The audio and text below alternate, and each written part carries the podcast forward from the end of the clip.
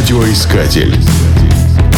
Нас слушают в Минусинске на 96 FM. Эм. Минусинск находится на самом юге Красноярского края. На этой же широте расположены Минск и Лондон, но климат в Сибири более суровый. Так было не всегда.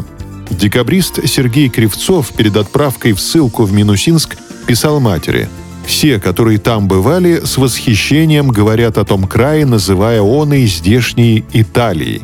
Климат существенно изменился после появления Красноярского и Саяно-Шушенского водохранилищ. Он стал более суровым. Кривцов был не единственным ссыльным. Помимо него в Минусинске жили декабристы Семен Краснокутский и Николай Крюков. Все они по собственной воле оказывали посильную помощь городу. Кривцов учил детей грамоте и на личные деньги построил мост через протоку Енисея. Краснокутский выстроил дом, устроил сад и огород и безвозмездно снабжал минусинцев саженцами и семенами. Крюков несколько лет содержал богадельню. Об этом можно узнать в Минусинском музее декабристов. Яркой личностью в Минусинске в те времена был купец Петр Иванович Кузнецов – в 1830-е годы в тайге нашли золото. Началась золотая лихорадка.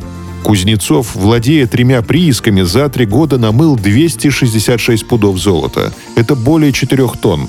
В центре города он выстроил целый квартал, который прозвали Кузнецовским подворьем.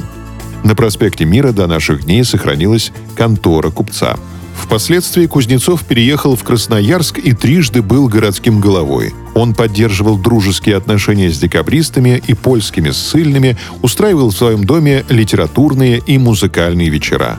Петр Иванович оплатил художнику Сурикову обучение в Академии художеств. Еще одним выдающимся жителем Минусинска был провизор и ботаник Николай Михайлович Мартьянов. В 1877 году он основал краеведческий музей и наполнил его содержанием. Мартьянову присвоили титул почетного гражданина Минусинска, назвали его именем улицу, а перед музеем установили бюст основателя. Радиоискатель. Нас слушает Россия.